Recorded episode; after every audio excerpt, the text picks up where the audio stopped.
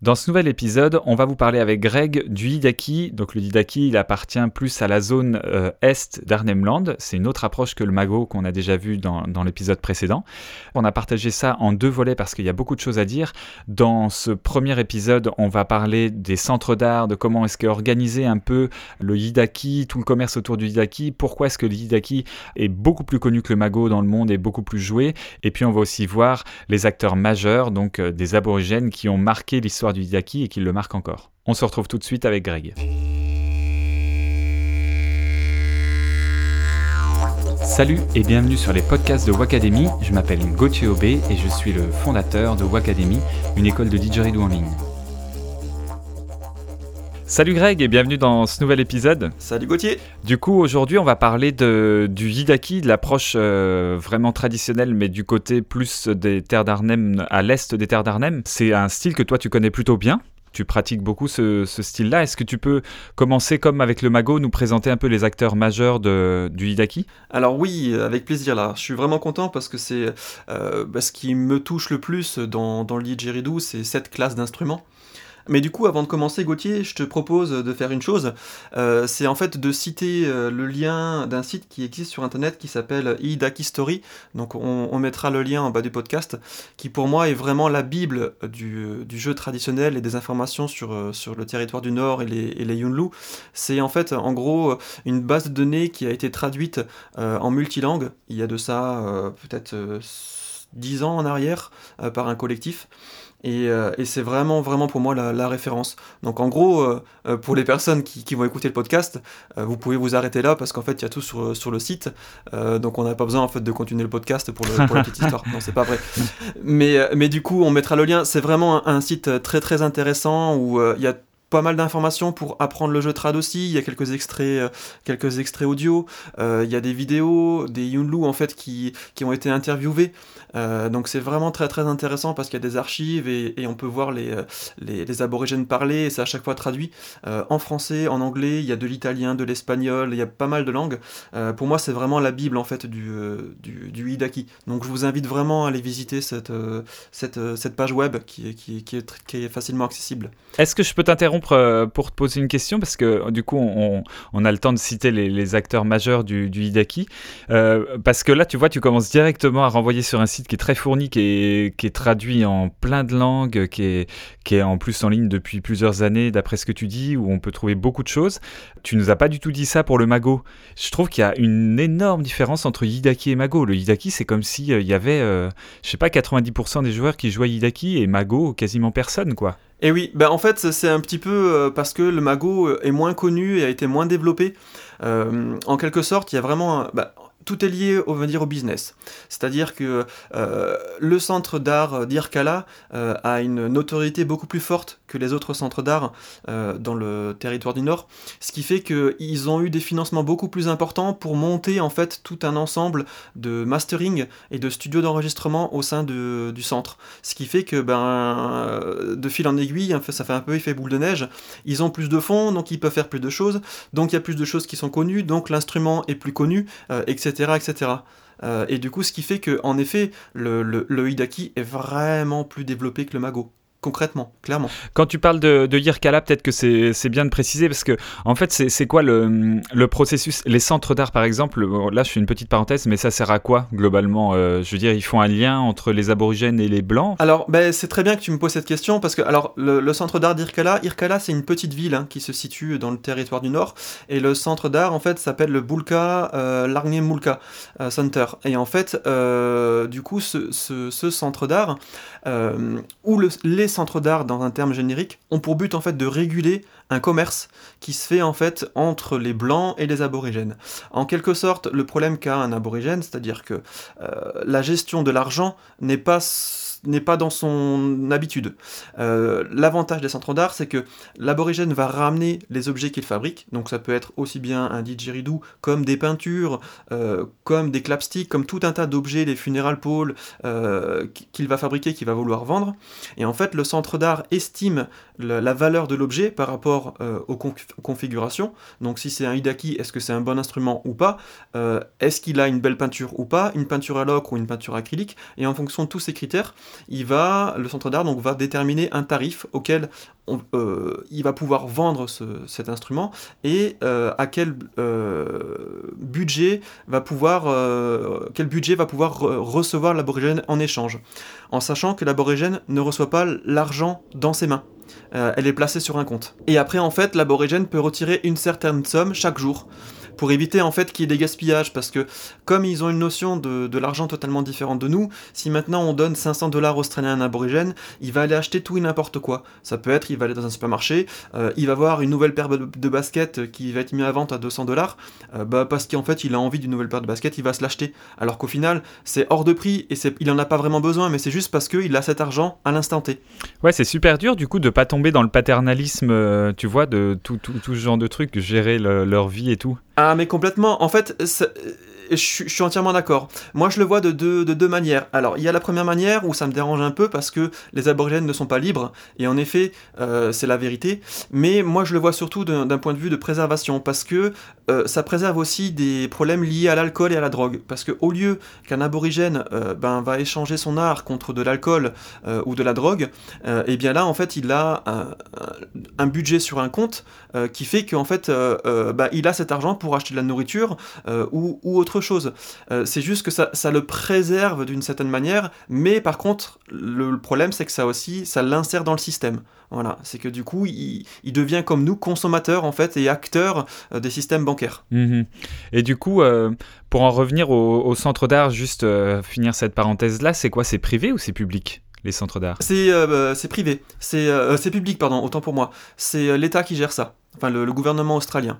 C'est-à-dire qu'il y a en fait des, euh, associations qui sont montées, en fait ça porte pas ce, nom, ce nom-là en, Australie, euh, qui, ont, pour but en fait de, gérer ces, centres. Et après il y a des personnes qui sont payées, donc ce qu'ils appellent les managers en fait, pour, euh, gérer en fait les aborigènes et les personnes qui viennent travailler à l'intérieur du centre comme des fondations en fait, un petit peu. Et donc je suppose qu'il y a des centres d'art qui sont plus ou moins qualitatifs suivant ceux qui gèrent ça euh, sur, le, sur le terrain, quoi. Exactement. Ben en fait, voilà, c'est exactement ça. Et, là, par expérience, tu vois, Gauthier, c'est justement c'est le terme qualitatif qui, qui, va bien. C'est que ben à Irkala, il y a eu deux personnes clés euh, qui ont travaillé là-bas. Le premier était euh, Ronding Graves et qui, qui a vraiment boosté en fait la, la notoriété du Hidaki. Et le deuxième était Jeremy Cloak. Euh, qui travaillent encore actuellement là-bas. Et en fait, ce sont deux, deux, personnes, deux joueurs, de très très bons joueurs traditionnels aussi, euh, et qui ont vraiment permis en fait l'explosion de la vente du Hidaki parce que ils ont mis les moyens en œuvre, euh, que ce soit sur, sur internet, dans des sites web et dans des moyens de communication, mais également en échange avec les revendeurs, en nous fournissant des informations, des photos, vraiment quelque chose de très très qualitatif pour que nous d'ailleurs on puisse acheter un instrument de qualité et pouvoir le revendre correctement. Ok, moi j'avais aussi ma théorie pour, euh, pour la popularité du Hidaki face au Mago, mais c'est ma petite théorie avec mes, le peu de données que j'ai. Mais tu, tu, tu, vois le, le, Hidaki, donc on va en parler hein, de sa forme et tout ça, on, déjà, l'a déjà abordé, et puis ceux qui me suivent euh, connaissent un peu ce, truc-là, entre le, le Mago qui est plus cylindrique et l'Hidaki qui est plus conique. Euh, dans le didgeridoo contemporain, on voit beaucoup, beaucoup, beaucoup, beaucoup de joueurs qui aiment le côté conique et pas trop cylindrique. Ça se développe un peu, ça vient de France, mais c'est quand même tranquillement, euh, ça se développe vraiment doucement. Et, et, en fait, la plupart des joueurs, ils cherchent du volume sonore, ils cherchent, ils cherchent de la pression. tu vois, tout, tout, ce délire autour de la back pressure, ça, je renvoie à mon podcast sur lequel j'en ai parlé, mais qui, où on cherche vraiment du côté un peu grande gueule, tu vois ce que je veux dire? Et tandis que le, Mago va avoir un côté beaucoup plus doux.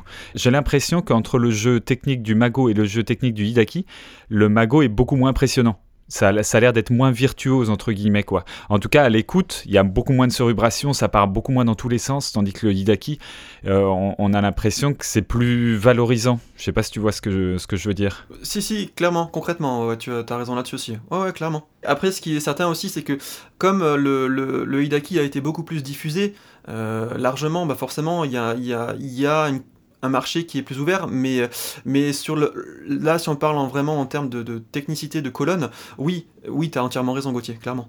Ok, content que tu valides ma théorie. Qui, qui reste, qui, reste encore artisanale. Hein. On ferme cette parenthèse-là, on revient un peu sur les, les acteurs majeurs du Hidaki. Est-ce que tu peux nous citer quelques noms, nous présenter un peu du monde? Oui, bien sûr.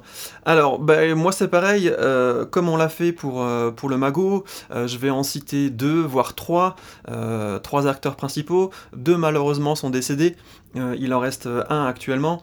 Donc je vais commencer par Bruce Bononopungu, qui pour moi en fait a été l'un des meilleurs fabricants de, de Eidaki par le passé, également un très très bon joueur.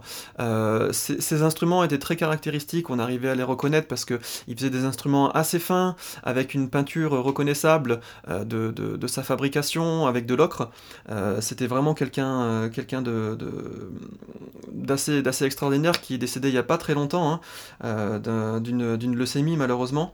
Donc voilà pour lui. Et après, la deuxième personne clé, qui a été lui par contre quelqu'un de, très important dans l'ouverture du Hidaki au monde européen et mondial, qui s'appelait Milkengu Monungur. Alors lui, euh, Milkengu est décédé, euh, c'était juste avant que j'aille en Australie la première fois. Je crois que c'était en 2006 ou en 2007.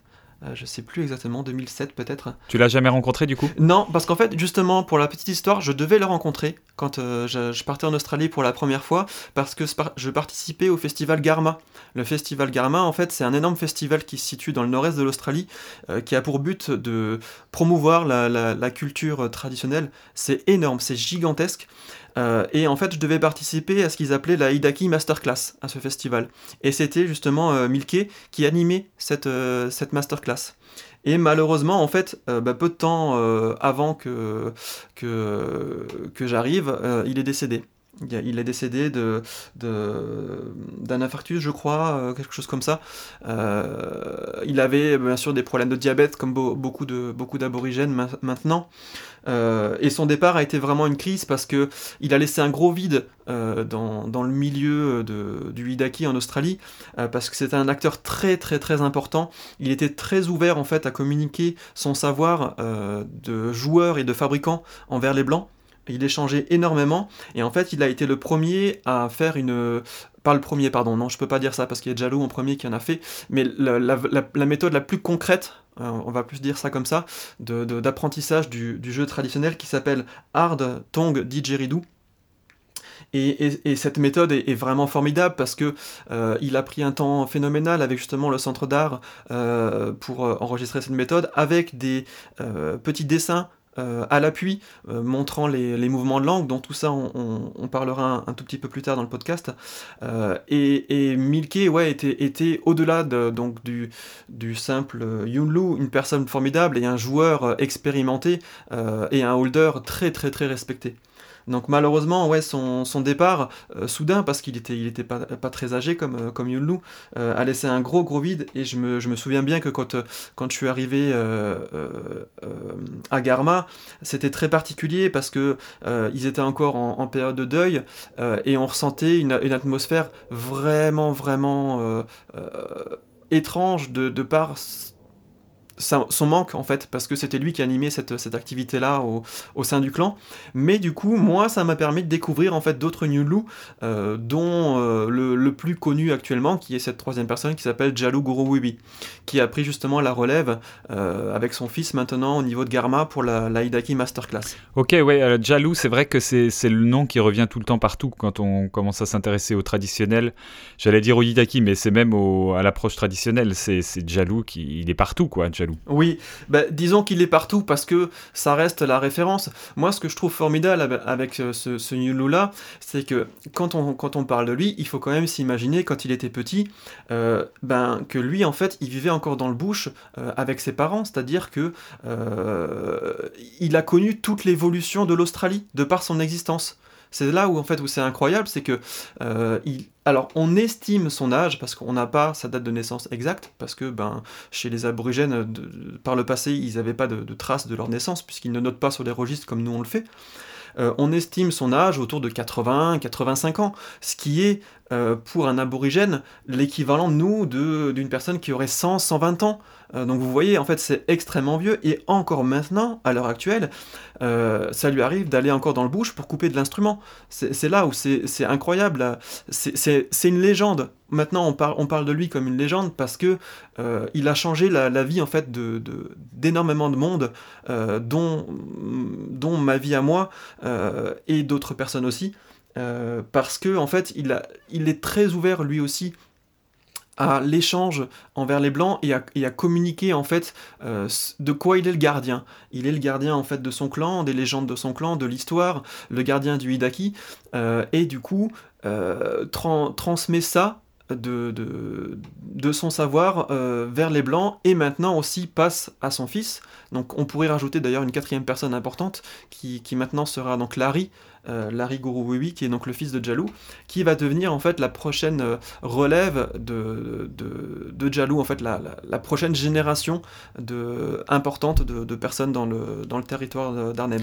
Mais ça va, ça, j'allais dire, son fils, euh, même Jalou, ils, ils, arrivent à gérer ça parce que c'est quand même une, une pression, tu vois, au niveau de euh, bah ouais, sa, sa, propre image de ce que tu véhicules, tu as, quand même une pression sur les épaules super importante, quoi. Oui, clairement. Bah, en fait, euh, il y a plusieurs choses où, où Jalou, moi je me souviens qu'on en avait discuté avec lui, avec les personnes de son clan, où il y a même des fois en fait où il se sentait en danger. Alors non pas en danger par rapport aux blancs, mais par rapport aux autres aborigènes. Parce que certains aborigènes voient ce côté ouvert aux blancs pas forcément de la bonne manière. Et du coup, Jalou a déjà eu des menaces par le passé d'autres aborigènes, euh, des menaces assez sérieuses euh, concernant en fait le fait qu'il accueillait trop trop de personnes et que qu'il divulguait trop de secrets en quelque sorte. Euh, maintenant, ce qui est sûr, c'est que c'est une pression pour eux parce que ben il en va aussi d'un business parce que ils sont les plus connus, donc forcément il y a énormément de monde qui, qui veulent aller les voir et énormément d'instruments qui sont fabriqués et qui sont vendus à travers le monde. Donc euh, ouais, clairement, clairement pour eux euh, et pour Jalou qui maintenant est un, est un papy, faut dire ce qui est, hein, euh, c'est très fatigant, d'autant plus que Jalou aussi des problèmes de santé. Et Jalou a également enregistré plusieurs méthodes de jeux traditionnels qui s'appellent Jalou Teach and Play pour, pour le nom en anglais. Euh, il y en a eu plusieurs. Alors c'est pareil. Euh, moi, ce que je te proposerais, Gauthier, c'est que, alors, les méthodes de Jalo sont plus disponibles. Par contre, la méthode de Milky, euh, la Art Tong Didgeridoo, on peut la trouver en fait sur Amazon ou sur iTunes. On peut la télécharger. Mm, on pourra mettre, si tu veux, il y a un fichier PDF qui est disponible. Je sais pas si tu as un moyen de mettre ça en lien sous, sous podcast. Bien sûr. Euh, ou, au pire, on, mettra l'adresse de redirection, euh, qui est en français et qui permet en fait de, comprendre le, le, CD. Euh, et après, justement, on peut, enfin, les personnes peuvent télécharger le, le, CD sur, sur Amazon. Ouais, très bien. Voilà, donc on, fera ça. Et du coup, donc Jalou a réalisé lui aussi plusieurs, plusieurs albums. Euh, et euh, bah, du coup, Gauthier, si tu veux, on peut, euh, passer les premiers morceaux de Jalou. Alors, comment, comment ça va se passer? C'est-à-dire que bah, vous allez entendre, en fait, dans un premier temps, Jalou parler en Yunlu, donc dans la langue traditionnelle aborigène. et après, en fait, sa femme, du coup, qui va traduire en anglais. Euh, ce, que, euh, ce que va raconter Jalou, et après vous allez euh, l'entendre jouer. Donc là, Jalou, en fait, va nous raconter, pour la traduction, une, une histoire. C'est une personne marchant sur la terre, de, la terre d'Arnhem, et, en fait qui écoute le son du Hidaki. et il arrive en fait à un bilabong. Un bilabong, c'est un point d'eau, et où l'eau en fait se transforme en arc-en-ciel et en nuage. Voilà, c'est toute l'histoire en fait du morceau que, que vous allez pouvoir écouter. Bah, tell o kurowewe. They listen to first city and then second city from Yellow Kurowewe. The story from the Galpo clan. Yo, dangom. Yo, ko. Araw nga ka. Unadel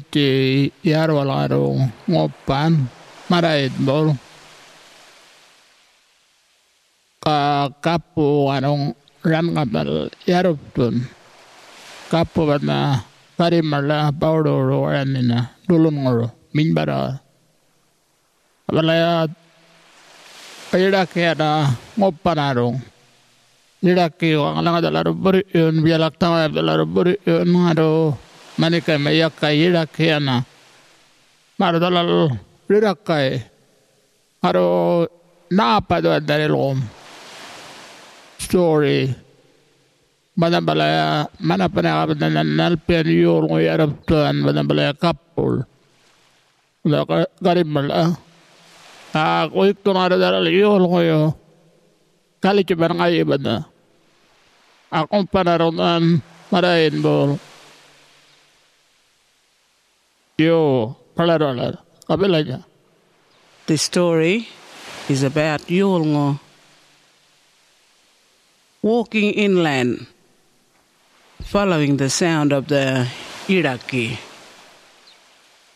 How the sound travels and it goes and settles at the Billabong, at Garimarla. As it settles there, the person follows it. As the person gets to the water's edge, the person cups the water and swallows it and squirts it out. The squirting makes the rainbows as well as the clouds forming into rain.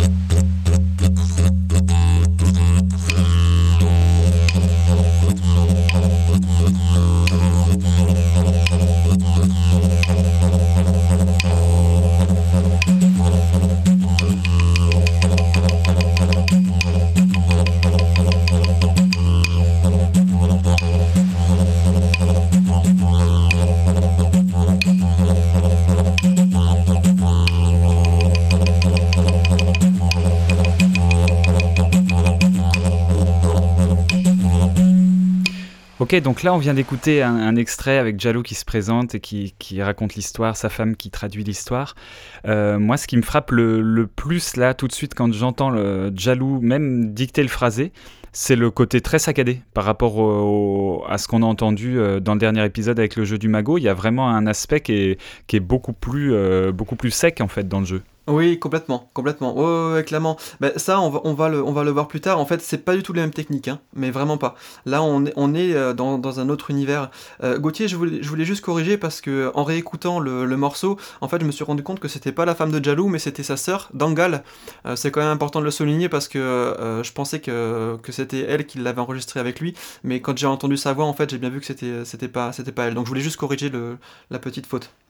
Si ça te va, euh, on va peut-être voir toute la partie euh, technique du jeu euh, ainsi que la, configuration de l'instrument dans le prochain podcast euh, parce que le temps, le temps défile un petit peu et euh, on peut à la rigueur encore euh, euh, parler de, de f- diffuser euh, un extrait de, de- de son album. Alors euh, j'ai choisi un extrait un peu particulier, c'est-à-dire que j'ai pas voulu faire comme on avait fait avec Jalou euh, pour prendre un extrait où Milky joue, enfin parle et après joue. Il va juste se présenter, dire qui il est et faire un, morceau euh, traditionnel que, j'apprécie énormément, qui pour moi est vraiment représentatif du, jeu du jeu Yunlu. Vous allez vous allez écouter vous allez voir, il y a vraiment un, groove qui, est assez extraordinaire. Yo, yo, my name is Milkayango Munongor, and I'm going to teach you Yidaki the traditional way. I'm not gonna teach you Manikai or full Yolngo songs. I'm just gonna teach you Yidaki. We've recorded a CD that will teach you how to use tongue movements Yolngo style.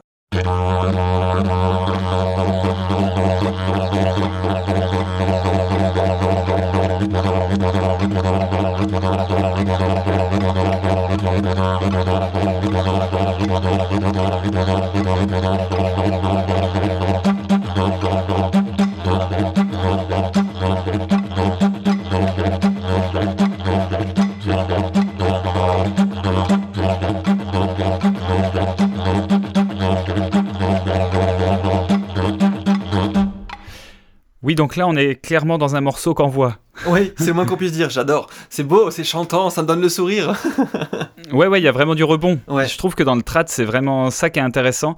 Et c'est ce, ce, que je m'étais, euh, ce dont je m'étais rendu compte quand j'étais allé, euh, euh, j'étais allé donner un stage vers Besançon et du coup, j'étais allé chez Cyril. Donc Cyril, pour, pour les, les tous les anciens, ils le connaissent. C'était à l'époque de France Didgeridoo, tout ça. Il était à, à fond, bon, il est encore d'ailleurs. Il était à fond dans le trad et il m'avait passé du trad toute la soirée tout le temps, tout le temps, tout le temps, tout le temps. Cyril, si tu m'entends, on se fait sa dédicace. J'en pouvais plus, hein, le soir, j'en pouvais plus. J'étais là, non, Cyril, on arrête là, c'est trop. Et donc, c'était du Hidaki. Et le lendemain matin, j'ouvre les yeux, il est 8 heures et il repassait encore du trad. J'entendais du trad sortir de son salon. J'étais là, non, non, non, pas encore. Et mais par contre, j'ai pu remarquer que, effectivement, l'oreille, se... en, fait, faut tendre l'oreille. Il y a plein, plein de choses qui se passent euh, dans, le jeu du, bah là, notamment du Hidaki. Ouais, c'est super intéressant. Et euh, ouais, on, on, on, discutera tout ça dans, dans, le prochain podcast, mais il y a vraiment quelque chose de, de très fort dans, dans, cette, dans, dans, ce type de, de, de jeu-là. Et, et, en effet, comme tu le dis, quand on, quand on tend l'oreille, il y a bien plus, bien plus de choses qu'on peut l'imaginer et toute une technicité derrière qui est, qui est assez remarquable. Ouais, ouais, ouais, j'imagine, j'imagine. Bon, ben, on se retrouve dans deux semaines pour le prochain podcast et puis on pourra décortiquer tout ça. À bientôt, salut Greg. Salut Gauthier.